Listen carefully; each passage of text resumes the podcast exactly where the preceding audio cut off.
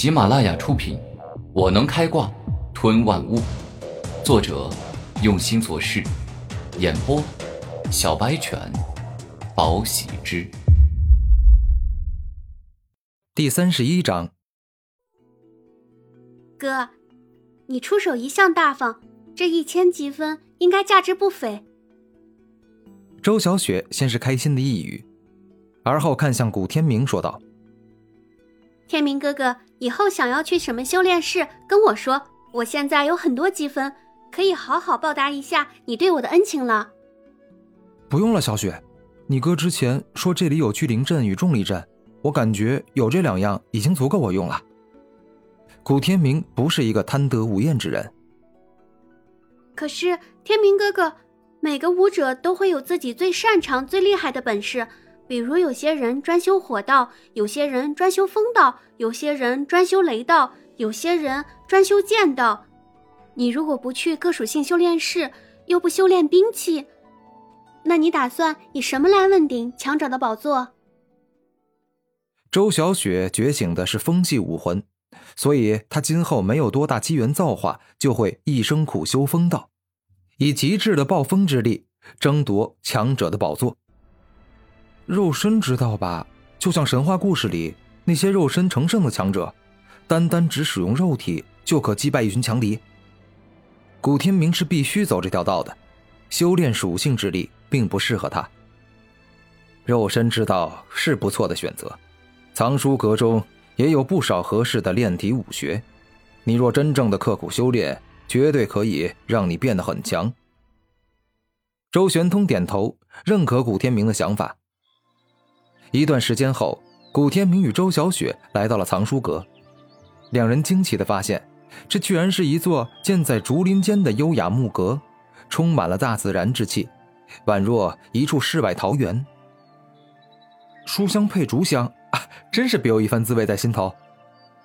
古天明带着微笑。与周小雪一起大步走进藏书阁。藏书阁中的书籍十分的多，一眼望去，几十个书架上满满都是书。光说类别，就有火系、风系、雷系、金系、木系、水系、土系、光明、黑暗以及炼体系等等武学。且两人一进入，便看到一个白发苍苍的道袍老者正在熟睡。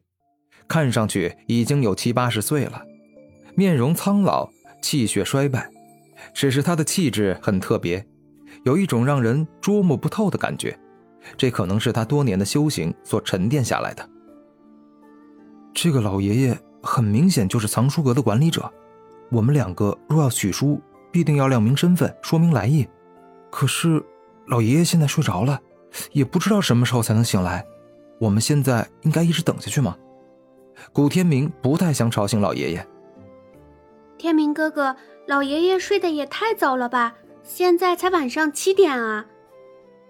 且这藏书阁没有完全关闭，就代表是借阅的时间。周小雪有些不开心道：“我们还是先出去吧。老爷爷年纪大了，晚上犯困是很正常的事情。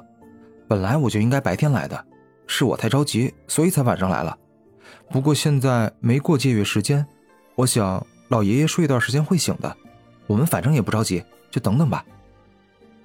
古天明从小就尊敬老人，因为人活这一辈子真的不容易，活到七八十岁的人，他们基本上都是承受了很多的生活压力，也经历了很多的生活苦难。然而，古天明与周小雪刚退出去没一会儿，一群衣着豪华、穿金戴银的富家子弟就大步迈来。一见藏书阁的老爷爷睡着，顿时感觉不耐烦了。哟，这个老不死的东西又在睡觉了，果然是年纪大了，即将入坟呐，都提前开始安息了。当真是，这藏书阁这么好一个地方，干嘛让一个糟老头子管理？他整天除了吃饭睡觉，什么其他的都不干，简直就是丢灵武学院的脸。就是死老头一个，什么用都没有。看了就让人生气。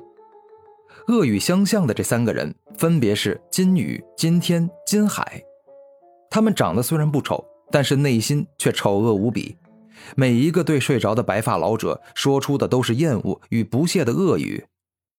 一旁的古天明听闻，顿感火大，于是立马站起来，大声说道：“简直就是岂有此理！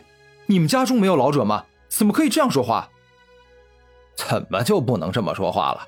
他老了，可以回自己家睡觉去，但这老不死的东西，整天在这儿偷懒睡觉，让人看了就厌恶，想吐。”金宇拥有一头金色长发，他衣着高贵，语气狂妄：“混账！你将心比心一下。”假如有一天你老的跟这位老伯一样，血气枯败、面容衰老，但是有一群狂妄自大的年轻人这般恶语相向，你说你会是什么心情？古天明愤怒道：“你脑子有病是不是？关你屁事！这老头是你老子吗？你几次三番的帮他说话，简直就是个大傻子。”今天露出嚣张的面孔，他最是瞧不起没用的老人。混蛋，你们找死是不是？我最讨厌说脏话的人。如果现在不是在灵武学院里，要是在外面，我保证打断你们一条狗腿，让你们后悔今日所作所为。古天明大怒，他最是看不起恃强凌弱、仗势欺人的混蛋。哈哈哈！可笑，你有这个本事吗？你知道我们三兄弟是谁吗？不是我们吹牛，像你这样默默无闻的家伙，可以打你十个。最后的金海大笑，很是得意。王八蛋！我告诉你们，你们别逼我。我若不是刚加入灵武学院没多久，怕处分被开除，否则你们三个，我早就给你们一人一巴掌。